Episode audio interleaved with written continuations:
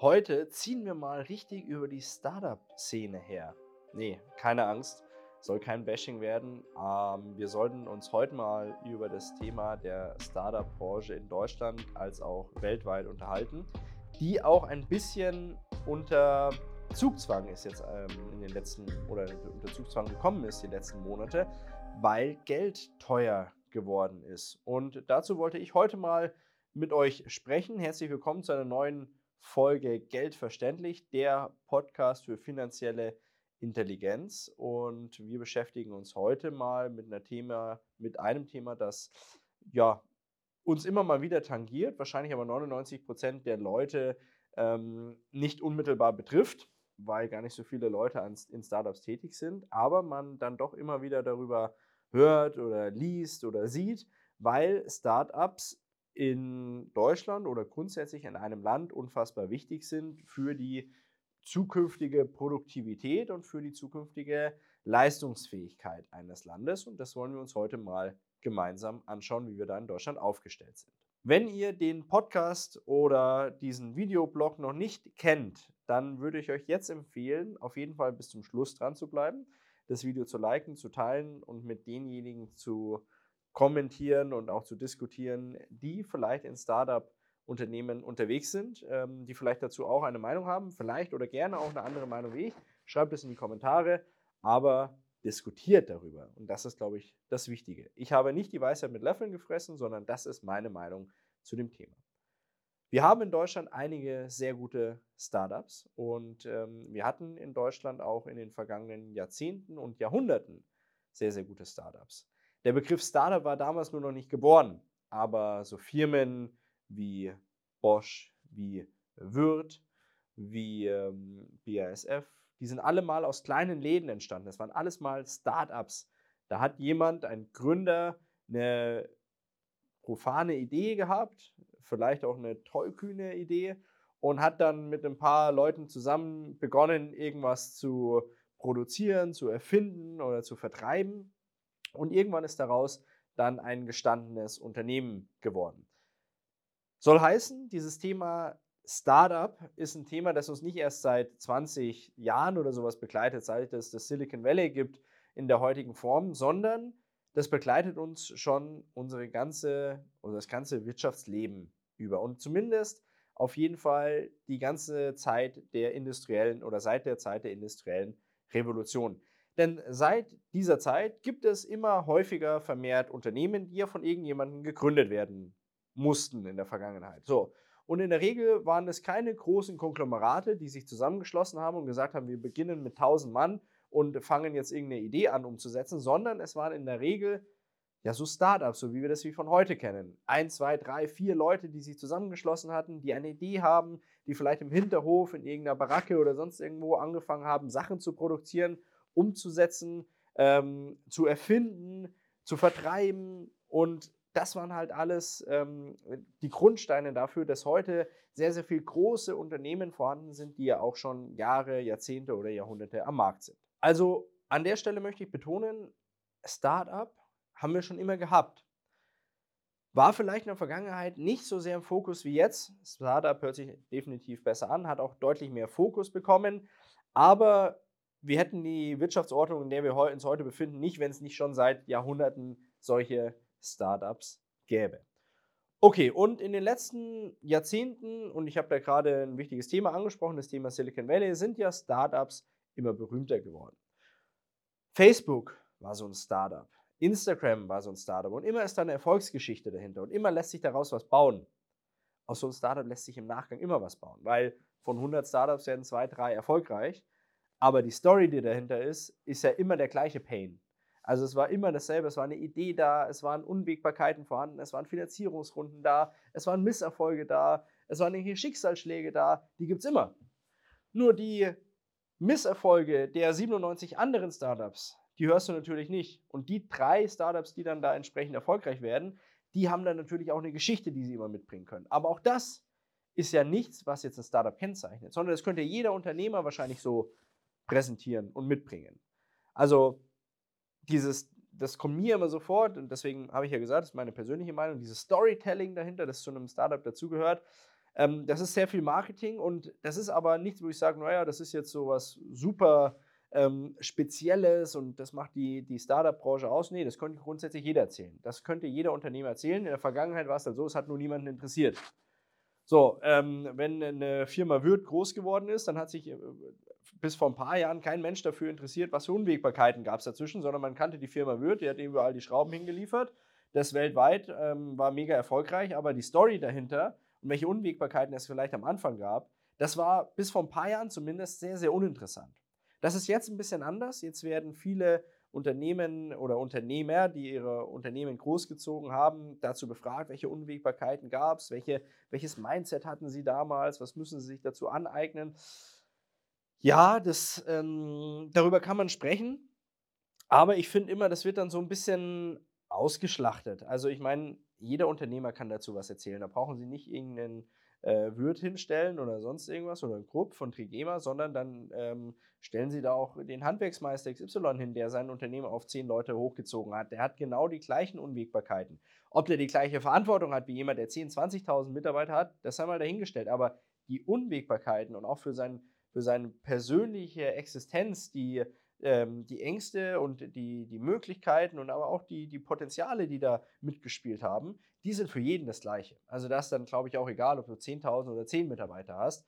Die Sachen, die dich selbst triggern, die dich selbst berühren und die du selbst für dich und deinen Kopf ausmachen musst und die auf dich selbst einen Einfluss haben, die bleiben für dich als Unternehmer immer gleich. So, jetzt sind wir ein bisschen von dem Startup-Thema weggekommen. Aber kommen wir doch nochmal zurück auf die, auf die Startup-Branche. Die Startup-Branche an sich hat in Deutschland, und ähm, ich meine zu behaupten, dass das weltweit so ist, einen sehr, sehr guten Ruf. Die hat deswegen einen sehr guten Ruf, weil sie immer Innovationen hervorbringt. Und das ist auch nur nachvollziehbar, weil wir, was wären wir ohne Startups? Was wären wir ohne Neugründungen? Was wären wir ohne neue Ideen? Gar nichts. Wir würden stehen bleiben und ähm, Stillstand bedeutet immer Rückschritt. Und deswegen ist es durchaus richtig, Startups als den Wirtschaftsmotor der Zukunft zu betrachten. Und es ist durchaus auch wichtig, den Fokus auf Startup-Unternehmen zu lenken. Das macht die Politik, das machen die Medien, aber das machen schon ganz, ganz lange und schon viel, viel länger die Investoren. Weil die Investoren schauen natürlich, in welches Startup kann ich investieren? Wo könnte eine Idee daraus werden, die aufgeht? Und das machen sie nicht aus gutem Interesse heraus, das machen sie auch nicht aus dem Goodwill heraus, dass sie sagen, oh, wir sind so besonders barmherzig oder sonst irgendwie. Nein, das machen sie allein aus dem Interesse heraus, Geld verdienen zu können. Und das ist auch fein so. Und so läuft die Nummer und so ist die Nummer auch schon vor hunderten Jahren gelaufen. Wenn sich das Thema rentiert, wenn es eine Sache ist, die Potenzial hat und in der man ähm, einen Gewinn realisieren kann, dann wird da investiert. Und so ist es bei den Startups auch. Mittlerweile sind sie halt auch medial angekommen und man kann mit dem Begriff Startup, der sehr, sehr positiv assozi assoziiert ist, natürlich auch gut hausieren gehen und das Marketing oder das Image an sich und das Marketing auch äh, dahingehend ähm, aufpolieren. So. Bei der Startup-Branche in Deutschland oder auch weltweit fällt mir auf, dass sie, ähm, dass es sehr fleißige Leute sind, sehr innovationskräftige Leute und ähm, auch sehr ideologische Leute. Also die haben dann auch ein Ziel, für das sie unbedingt brennen. Und das finde ich sehr, sehr wichtig und das ist sehr gut. Und daran können wir uns alle ein Beispiel nehmen. Kleiner Einschub an der Stelle. Sehe ich mich selber als jemand, äh, als Start-upler, sage ich jetzt mal? Ich glaube nicht. Ich habe auch mehrere Unternehmen. Ähm, ich habe auch Unternehmen neu gegründet. Ich würde jetzt aber nicht sagen, dass es Start-ups sind im klassischen Sinne. Es sind Neugründungen. Da sind, äh, wir machen auch viel mit Tech an der einen oder anderen Stelle, aber es sind jetzt keine Unternehmen, die jetzt, wo ich sage, das ist jetzt ein Start-up. Also fühle ich nicht. Ähm, andere Firmen, wo ich reingehe, die neu gegründet sind, da fühle ich so, das ist so Startup-mäßig, ja. Aber das ist was anderes. Das ist, ich, kann, ich weiß nicht, ob ihr das vielleicht kennt oder was ihr dazu sagt, aber ich fühle das, das ist bei manchen Firmen, das ist so ein Startup-Feeling und bei anderen Firmen ist so, ja, das ist eine neu gegründete Firma. So, die arbeiten jetzt, die arbeiten da gerade was aus und äh, da, ähm, das ist der ihr Steckenpferd.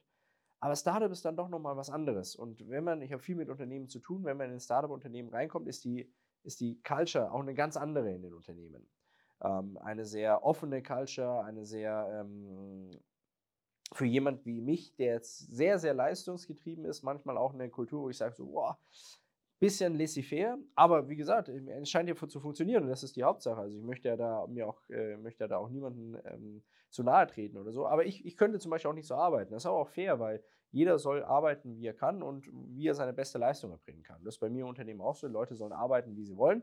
Äh, Hauptsache, sie können die beste Leistung erbringen. Und so ist es, soll das bei Startups natürlich auch sein. Ähm, und ich denke schon, dass es da Working-Konzepte gibt, die dazu führen können, dass man effizienter arbeiten kann und dass man sich dann auch noch wohler fühlt in den jeweiligen Räumlichkeiten. Wo viel Schein ist, ist auch Schatten. Also ich habe jetzt ja ähm, sehr, sehr positive Sachen aufgezählt über die Startup-Branche in Deutschland und ich denke, dass wir da auch sehr gut aufgestellt sind. Wir sind ein Land der Gründer. Ähm, so hieß es früher mein Land der Gründer. Man kann es eins zu eins übersetzen. Wir, wir sind ein Land der Startups. Ähm, der, die Schattenseite der Medaille ist an der Stelle natürlich, da können die Startups gar nichts dafür, sondern darunter leiden die auch ist, dass es den Startups in Deutschland nicht einfach genug gemacht wird, meiner Meinung nach. Oder auch die Neugründungen. Also sprechen wir nicht nur von Startups, sondern auch von Neugründungen. Von Firmen, von Unternehmen, von Gewerben wird es den Leuten meiner Meinung nach nicht einfach genug gemacht. Es wurden zwar natürlich in der Vergangenheit schon sehr, sehr viele Reformen angestoßen, darüber ähm, das Ganze zu digitalisieren, dass ich nicht mehr zu jeder Behörde rennen muss, ähm, dass ich das auch schnell abarbeiten kann und so weiter und so fort. Aber trotzdem ist eine Neugründung einer Kapitalgesellschaft in Deutschland zum Beispiel unfassbar, unfassbarer Aufwand. Sie brauchen dazu zumindest mal einen Steuerberater, Sie brauchen da zumindest mal einen Notar dazu und wenn das der Gesellschaftervertrag und die Geschäftsführerverträge auch wasserdicht sein sollen, sodass Sie die bei der nächsten äh, Betriebsprüfung nicht um die Ohren fliegen, dann brauchen Sie einen Anwalt auch noch. So. Ähm, die Hürde ist sehr, sehr hoch und die Kosten, die Initialkosten, die da stattfinden, sind auch sehr hoch. Natürlich gibt es da Förderprogramme, gibt es da Unterstützungen, ähm, gibt es da Möglichkeiten, da sich einen Mentor an die Seite zu holen, der dir da durchhilft. Aber ist das Ziel? Sollte das Ziel sein, dass eine Firma schon in dem Moment gefördert wird, bevor sie überhaupt gegründet worden ist, nur weil die Bürokratie so aufwendig ist? Frage an euch. Ich glaube nicht. Ist es sinnvoll, dass jemand einen Mentor schon zur Seite gestellt bekommt, nur um die Firma gründen zu können? Also wenn jemand wenn jemand eine Firma nicht gründen kann und dafür schon einen Mentor braucht, dann wird er kein Unternehmer werden. Wenn das jemand nicht selbst kann, dann wird er kein Unternehmer werden. So, und dann kann, kommen jetzt bestimmt dann wieder die Kommentare, ja, aber ähm, jemand, der zum Beispiel in seinem Fachgebiet super ist, der super gut malern kann oder sonst irgendwie, der kann halt dann vielleicht keine Firma gründen. Ja, das mag zwar sein. Dann ist der halt ein Experte im Malern, aber das ist ja kein Unternehmer. Da kann der tolle Aufträge bekommen als Maler, als Einzel- Unternehmer vielleicht oder als Selbstständiger, aber er wird kein Unternehmer sein. Er wird nicht mehrere Firmen haben können, er wird nicht mehr Mitarbeiter haben können, nichts. Er wird keine Struktur da reinbringen können. Und das ist auch nicht schlimm, aber das ist dann immer so die Sache, wo ich sage, ich, das finde ich schwierig, wenn wir an der Stelle schon beginnen, Leute unter die Arme zu greifen. Und auch sonstige Förderungen, die es gibt. Förderung für Startups hierfür, dafür, dort für. Das gab es früher ja auch nicht. Und ich finde, du verzehrst den Markt damit, wenn du überall immer förderst. Die Startups, die ich kenne, die haben in der Regel, und die meisten davon haben keine Förderung in Anspruch genommen. Warum? Weil die durchgezogen haben, weil die gute Leute hatten, weil die wussten, wo sie hinwollen und weil die gar keine Förderung brauchen und weil die gar keine Zeit haben dafür, das Geld oder die Zeit, die Manpower in die Beantragung von irgendwelchen Fördermitteln zu stecken, weil sie eben an ihrem Produkt oder in ihrer Dienstleistung arbeiten müssen. Und das finde ich schon so. Da habe ich letztes Mal ein gutes Gespräch gehabt. Da hat auch jemand gesagt, naja, also diese ganze, und er war selber auch ähm, war Mitarbeiter von einem Startup. Diese ganze Verhätschelei mit, ich kriege hier eine Förderung, ich kriege da eine Förderung, ich kriege da Unterstützung und hier Unterstützung, die verzerrt natürlich den Markt.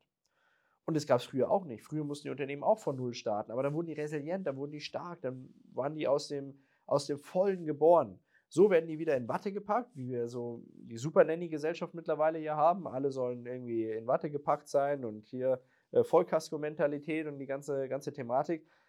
Und das, die überträgt sich natürlich auch auf die Startups. Und dann kommen harte Zeiten. Dann kommen harte Zeiten, wie jetzt zum Beispiel, wo das Geld wieder teuer wird. Und auf einmal stehen sie alle vor verschlossenen Türen. Es gibt keinen schnellen Zugang mehr zu Geld. Es gibt keinen schnellen Zugang mehr zu Venture Capital. Es werden dann vielleicht auch die Fördertöpfe zugedreht. Es werden die Fördermöglichkeiten zugedreht. Und auf einmal stehen sie da. Das Geschäftsmodell war vielleicht nur darauf basiert, dass er gesagt hat, das hat sich gelohnt unter der Prämisse der, des günstigen Geldes oder unter der Prämisse, der Förderungen. Aber es wurde nicht weitergedacht. Was ist, wenn die Förderungen nicht mehr da sind? Was ist, wenn die, das Venture Capital, der Zugang zu Venture Capital in dem Form nicht mehr da ist?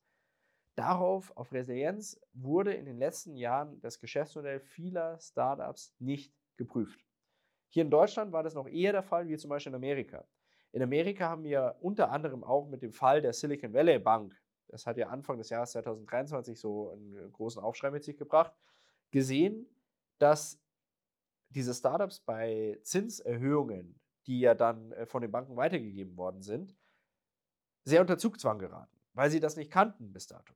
Und dieser Zugzwang hat natürlich dazu geführt, dass die Bank im Hintergrund, in dem Fall die Silicon Valley Bank, die ja sehr, sehr stark in Startups investiert hatte, auch in Schieflage geraten ist, weil immer mehr Kredite ausgefallen sind, weil Kredite gar nicht mehr nachgefragt wurden, weil das Geschäftsmodell an sich der Bank sich nicht mehr getragen hat. Weil im Hintergrund die Startups, die agiert haben, ihr Unternehmen nicht genug auf Resilienz geprüft haben. Kann das Unternehmen auch bestehen, wenn die Zinsen ein, zwei, dreimal so hoch sind? Kann das Unternehmen auch bestehen, wenn es keine Förderung mehr von heute auf morgen zur Verfügung gestellt bekommt? kann das Unternehmen bestehen, wenn sich der Nachfragemarkt ändert, wenn sich der Angebotsmarkt ändert. Das sind alles Sachen, die man meiner Meinung nach mit, mit berücksichtigen muss. Und die muss man gerade dann berücksichtigen, wenn man ein Unternehmen gründet. Und Startup ist nichts anderes als ein Unternehmen gründen. Und alle großen Firmen aus der Vergangenheit und alle Startups, die heute auch keine Startups mehr sind, sondern etablierte Firmen, und da gehören auch viele Tech-Giganten schon dazu, die auch alle keine Startups mehr sind, äh, Apple, äh, Windows oder so, das ist alles, alles andere als Startups. Aber die haben ihr Geschäftsmodell auch auf diese Re Resilienz hingeprüft. Und das ist so ein Thema, wo ich sage, da ist häufig viel Blauäugigkeit dabei, so, wir machen das jetzt und dann, ist, und dann funktioniert das schon. Ohne dahinterher zu denken und zu sagen, hey, ich muss das auch nachrechnen und auch ganz klar zu ehrlich zu mir sein, funktioniert, funktioniert nicht, lohnt sich oder lohnt sich nicht. Und was ich gut finde, und das, das muss an der Stelle nochmal betonen, ich finde es gut, die Leute, die sagen, hey, ich habe eine Idee, ich äh, kann was erfinden, ich mache das jetzt einfach. Ja, aber das Ganze in ein Geschäftsmodell umzuwandeln und dann Verantwortung für Arbeitnehmer zu übernehmen, das ist nochmal eine andere Sache. Für sich selbst, ein Tüftler, der sagt, hey, pass auf, ich habe das erfunden, das erfunden, Patent angemeldet, Patent angemeldet, Patent verkauft und so weiter und so fort. Top. Dem muss ich auch keine Gedanken mehr im Hintergrund machen, wo er sagt, ja, äh, kriege ich das finanziert oder sonst irgendwas, ist mein Geschäftsmodell resilient oder sonst irgendwas. Braucht er sich nicht darüber, äh, braucht er sich keine Gedanken darüber machen. Aber sobald ich Arbeitnehmer beschäftige, habe ich dafür eine Verantwortung und spätestens dann sollte ich davor mein Geschäftsmodell geprüft haben. Und das fehlt mir immer mal so ein bisschen in der Startup-Branche. Aber das kommt nach und nach bestimmt und jetzt ganz sicher sogar, weil ja sich der Markt jetzt einfach komplett geändert hat. Die Zugänge zu den Geldern haben, sich geändert und deswegen ähm, wird da ein Umdenken in der Branche definitiv stattfinden müssen. Es wird sich auch die Spreu vom Weizen trennen. Also wir haben ja in der Vergangenheit gesehen, kleine Klitschen haben unfassbar viel Kohle bekommen, einfach nur weil die Investoren nicht wussten, wohin mit der Kohle. Und da waren auch eben auf, jeden, äh, auf einmal so kleine Unternehmen, äh, sechs, sieben, acht, neunstellige Werte, ähm, Bewertungen, die von jetzt auf gleich auch wieder runtergefallen sind auf fast nichts. Und das hat schon sehr, sehr viel bereinigt. Unterm Strich als Fazit, finde ich unsere Startup-Branche in Deutschland sehr, sehr gut. Ich finde es wichtig, dass es so viele junge Leute gibt, die da Bock drauf haben, die äh, Erfindungsreichtum haben. Ich finde es wichtig, dass man dann auch die Eier hat, sage ich jetzt mal auf gut Deutsch, das Thema durchzuziehen, dann aber auch auf Resilienz zu prüfen, zu schauen, kann ich daraus ein Unternehmen machen oder ist das, sollte das eine kleine Idee bleiben, eine Ein-Mann-Schmiede oder kann ich darauf was aufbauen, wo ich dann über Verantwortung für Unternehmer übernehmen muss. Auf der anderen Seite sehe ich den deutschen Staatenzugzwang hier noch deutlich zu vereinfachen, deutlich weniger Bürokratie zur Verfügung zu stellen. Wir sehen es in Estland, zack, oder in vielen anderen europäischen, vor allem osteuropäischen Ländern. Ich kann innerhalb von 15 Minuten online mein Gewerbe eröffnen und habe alle Unterlagen. In Deutschland warte ich auf die Gewerbenummer, Handelsregister, äh, äh Steuernummer, Umsatz-ID und die ganzen Umsatzsteuer-ID, die ganzen Kladderadatsch. Und jeder, der mir erzählt von der Politik, es wäre super einfach geworden und man, kann, man hat schnell das Unternehmen gegründet, Pustekuchen, Schwachsinn gründet mal eine Kapitalgesellschaft. Das dauert Wochen, das kostet richtig Geld. Also da ist noch nichts super schnell abgearbeitet und kann sofort beginnen. Also das ist ein Quatschbank, bis das Bankkonto eröffnet ist. Alles unglaublich, was äh, wie, ähm, wie, wie weit in der Vergangenheit das noch alles liegt. Also da ist die Politik definitiv am Zugzwang, wenn wir die besten Pferde nicht verlieren wollen. Weil die werden sich aussuchen, gründe ich in Litauen, gründe ich in Deutschland oder gründe ich vielleicht Amerika. So. Anderes Thema, wir müssen auch dann die Selbstverantwortung weitererziehen. Dieses, diese Förderthematik ist bestimmt wichtig an der einen oder anderen Stelle, um eine Initialzündung zu bieten. Aber man sollte dann schon darauf achten, dass die Startups fairerweise auch die Möglichkeit bekommen, ihr, ihr Unternehmen unter reellen Bedingungen testen zu können. Und das können sie eben nur, wenn sie von den Förderungen zumindest zum Großteil nicht profitieren oder ihr Geschäftsmodell nicht darauf aufbauen, sondern ihr Geschäftsmodell eben in realistischer Art und Weise darstellen können. Und da tut auch der Markt einiges dafür oder dazu mit den gestiegenen Zinsen. Das führt natürlich auch dazu, dass der Markt wieder realistischer dargestellt wird. Das war natürlich in der Vergangenheit auch immer so ein bisschen, äh, oder in den letzten Jahren zumindest, ein bisschen ein Problem. Okay. Ich werde an, die Stelle, an der Stelle mal ähm, unsere heutige Unterredung beenden. Das war meine Meinung zur Startup-Branche Deutschlands und weltweit. Ich, es wird dazu bestimmt noch einen zweiten Teil geben. Schreibt mir drunter, um was es da gehen soll, wo ihr auch Interesse dran habt, wo wir nochmal drüber sprechen sollten. Oder vielleicht auch eure Gedanken zur Startup-Branche. Vielleicht arbeitet ihr in einem Startup, vielleicht habt ihr selber ein Startup, vielleicht haltet ihr davon sehr viel, sehr wenig. Lasst es mich wissen in den Kommentaren. Auf jeden Fall Kanal abonnieren, wenn euch das heute hier gefallen hat. Normalerweise rede ich nicht so nasal, aber ich bin immer noch von meinem ähm, ja, an, anfänglichen Herbstschnupfen Schnupfen in irgendeiner Form ähm, belastet. Wird auch wieder weggehen. Und Kanal abonnieren, liken, teilen, verbreiten mit denjenigen Leuten, wo ihr sagt, das sollte, die sollten sich das mal anhören. Ansonsten danke ich euch für die Aufmerksamkeit. Schön, dass ihr wieder mit dabei wart bei einer neuen Folge Geld verständlich. Nächste Woche, 18 Uhr, gleicher Zeitpunkt, gleicher Ort, gibt es die nächste Folge. Schreibt mir gerne auch dazu, über welches Thema wir sprechen wollen. Ansonsten bin ich jetzt im November wieder auf vielen Events unterwegs. Da könntet ihr mir auch mal äh, oder könntet ihr mich live sehen. Einfach auf meine Homepage gehen, felix-früchtel.com und da einfach gucken, bei welchen Auftritten ich demnächst wieder auf der Bühne stehe. In dem Sinne, besten Dank fürs Zuhören und bis nächste Woche zu einer neuen Folge Geldverständlich.